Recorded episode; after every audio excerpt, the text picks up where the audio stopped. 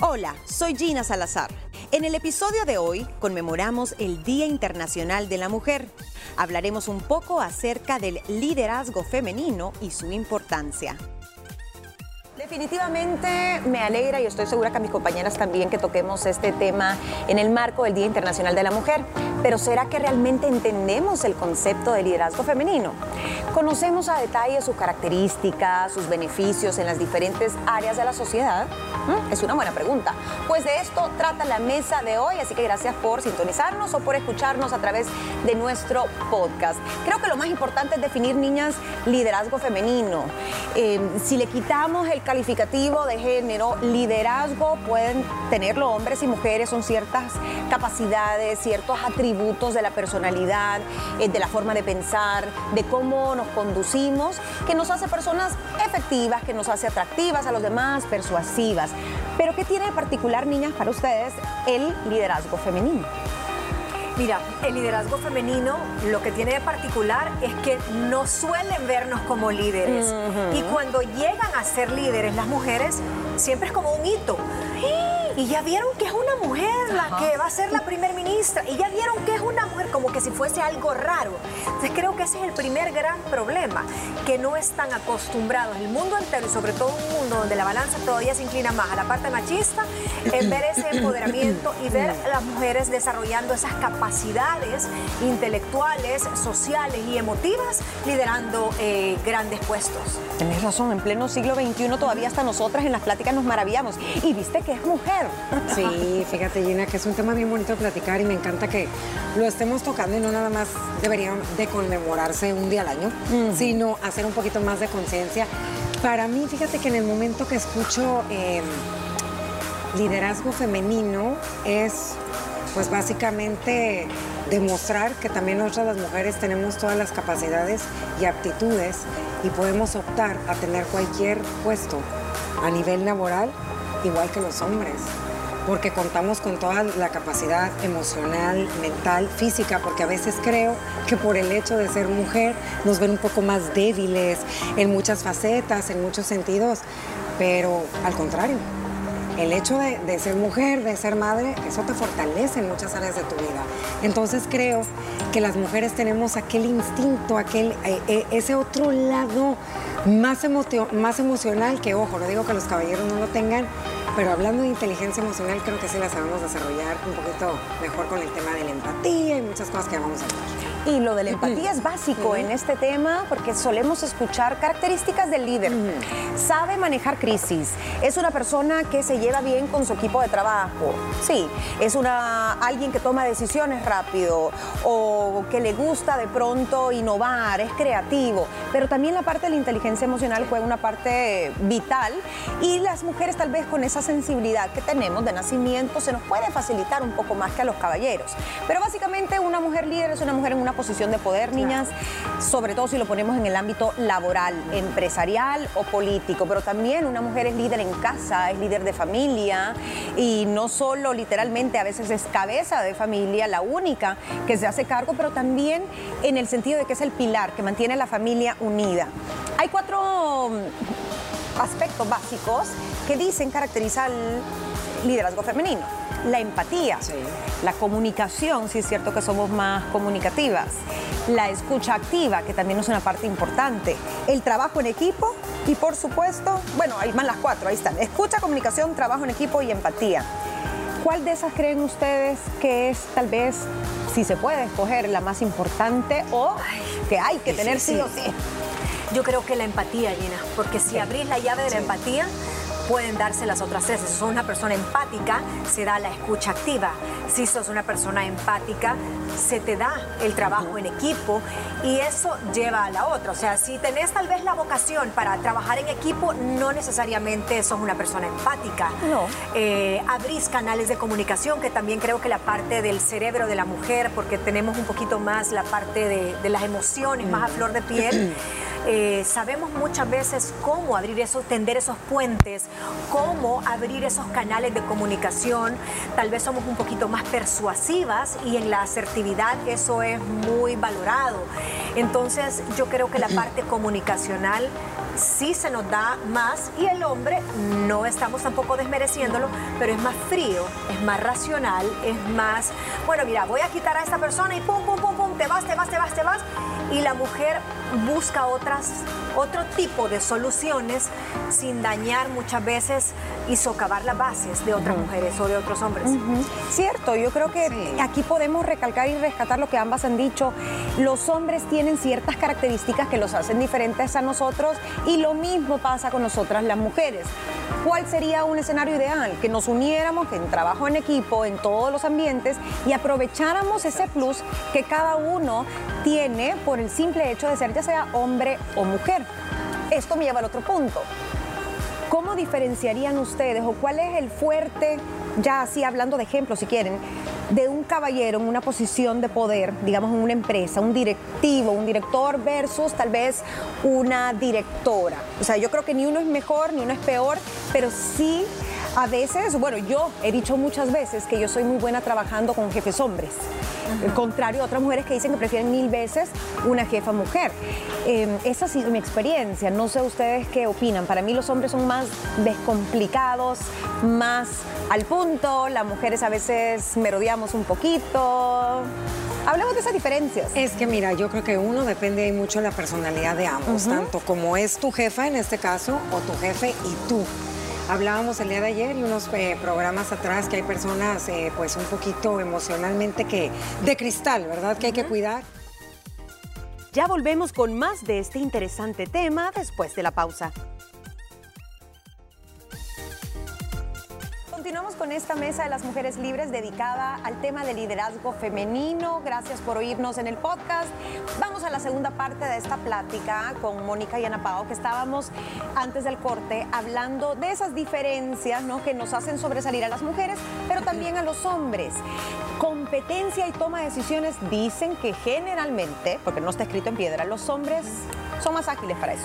Hay de todo, hay de todo, Gina. Yo creo que si nos vamos a la parte científica como tal, el hombre tiende a descomplicarse un poco, a ser más resolutivo en cuanto a la inmediatez, pero no toma muchos aspectos que la mujer sí eh, en cuenta. Por ejemplo, la mujer al ser más emotiva, eh, merodea un poco más la decisión. No es como que, Ay, bueno, no funciona, mira, entonces llegas hasta el 15 y si no te gusta, salud. Un hombre es, es más así, más al corte.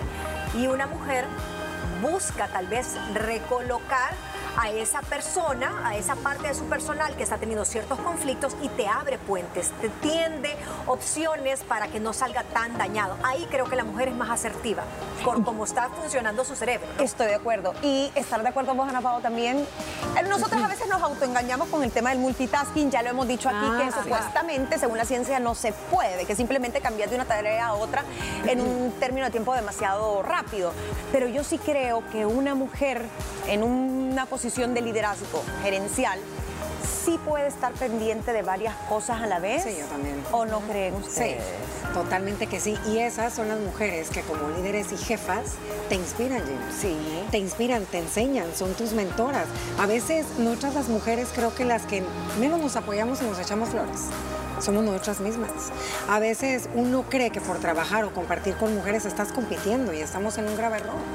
A veces una cree que para poder ser una gran líder tienes que ser la jefa número uno, ser la representante. No, uno empieza a admirar y a ver de líder a tu mamá, a tu hermana, aquellas personas que a ti como mujer te han echado porras para estudiar, para salir adelante, para decir, hey, tengo hijos, estoy casada así, pero también trabajo, el apoyo de tu pareja. Creo que aquí entran muchas, muchas cosas en cuenta, ventajas que tenemos ya en estas generaciones. Y también quiero pensar que depende mucho, como lo platicábamos anteriormente, de la personalidad tuya, porque hay, hay personas que se adecúan a trabajar más en ambiente de mujeres y hay otras como ustedes que dicen, "Ey, a mí me encanta también trabajar con hombres porque siento que son más, más descomplicados. Entonces creo que de todo hay un poco, pero siento que a veces nosotras mismas somos las que tenemos eso bien puesto aquí, que las mujeres no, porque somos complicadas, son competitivas y a veces no es cierto. Nos encasillamos Nos mucho y- en este tema, como en un montón de temas que hemos tratado aquí, están de acuerdo que hay un montón de estereotipos, hay un montón todavía de, de tintes a veces machistas, pero también están de- estarán de acuerdo que hay corrientes muy extremas, como un feminismo demasiado extremo, que lo que quiere es aplastar a los hombres, que tampoco funciona. Entonces nos necesitamos ambos, de eso estamos claros.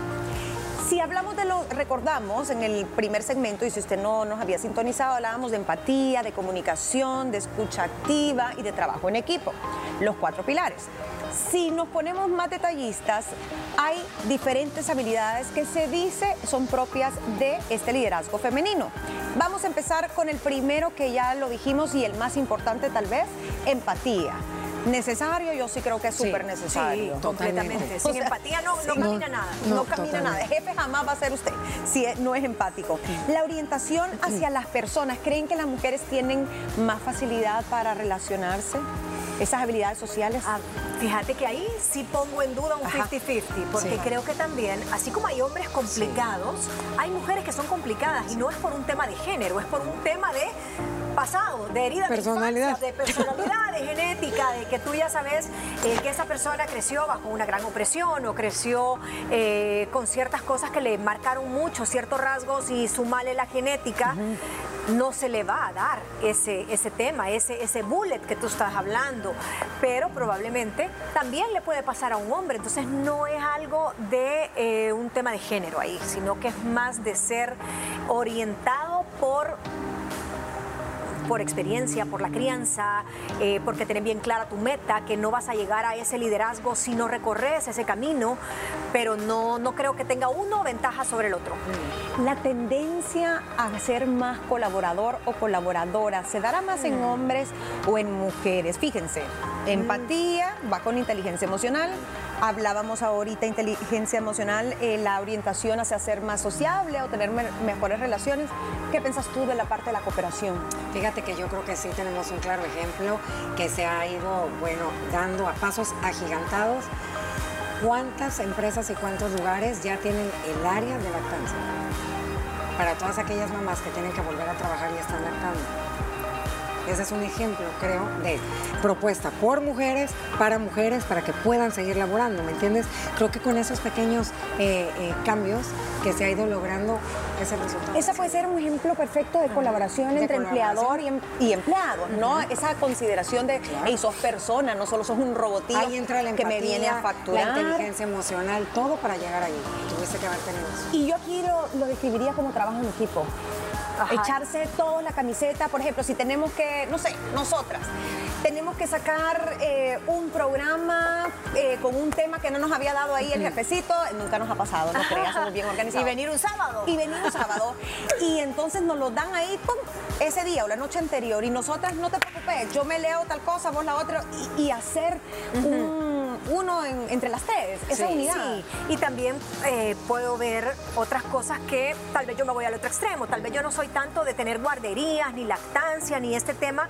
Eh, sí soy pro eso, pero tal vez yo promovería más que si tú quieres estudiar una maestría, como, como si- siendo tu jefa y como empresa, te doy permiso para que faltes tantos días a la semana. Si puedo, te financio un poco, la- el 50% descontado en planilla para que tú te capacites y tengas tu maestría. Eh, velaría por un salario emocional para que tú estés en tus cabales y estés con una tranquilidad y puedas darme esa milla extra. Ese salario emocional pueden ser Un día libre. eh, un día libre, puede ser un fin de semana largo, puede ser desde tu casa, trabajar medio de tu casa, exacto. Eh, un montón de esos beneficios que son salarios intangibles que suman muchísimo. Entonces, por ahí me fuera yo un poquito más en, en el tema de ser, de ser ese apoyo, si fuera una, una jefa. Y como decíamos, a veces el liderazgo se da vertical, pero también horizontal. Entonces, esos ejemplos de jefatura hacia los empleados o hacia el equipo que le toca gerenciar están muy buenos y creo que cada vez se ven más esa flexibilidad o esa opción de decir cómo querés, cómo te funciona mejor trabajar, siempre y cuando me cumplas los objetivos de tu puesto de trabajo. El líder también puede ser una persona con el mismo cargo que usted tiene, pero tal vez es la persona que motiva, que levanta al resto, que es tal vez más empática o empática, entonces siempre está viendo cómo le ayuda a los demás. Siempre hay una persona así en una empresa. Escucha activa, creo que esto no hay mucho que decir. Esos jefes que tienen apertura, que vos podés ir con la confianza, agarras el teléfono y si no le tocas la puerta y mire, tengo tal problema o no entendí tal cosa, que no te da miedo pedirle eh, opinión o decirle no entiendo tal cosa. para mí la escucha activa es uno, en mi caso, es una de las cosas que yo más apreciaría teniendo un jefe, porque la escucha activa para mí es la contracara de la escucha con terror. No hay nada peor que estar en un ambiente a donde todo es por intimidación, a donde todo es eh, la guerra de guerrillas, de si no haces esto te quito, si no haces tal cosa, eh, la empresa tiene un código muy eh, punitivo. Entonces la escucha activa es tener la certeza de que no va a haber venganza contigo con lo que tú llegas a quejarte, a proponer, etcétera. Y luego que va a ser alguien también propositivo. Ok, mira, Mónica, te pasa esto, esto y esto. Te propongo este abanico de opciones. Esa es una verdadera escucha activa que te escuchen, que no te oigan, ¿verdad? Porque una cosa es ¿Sí?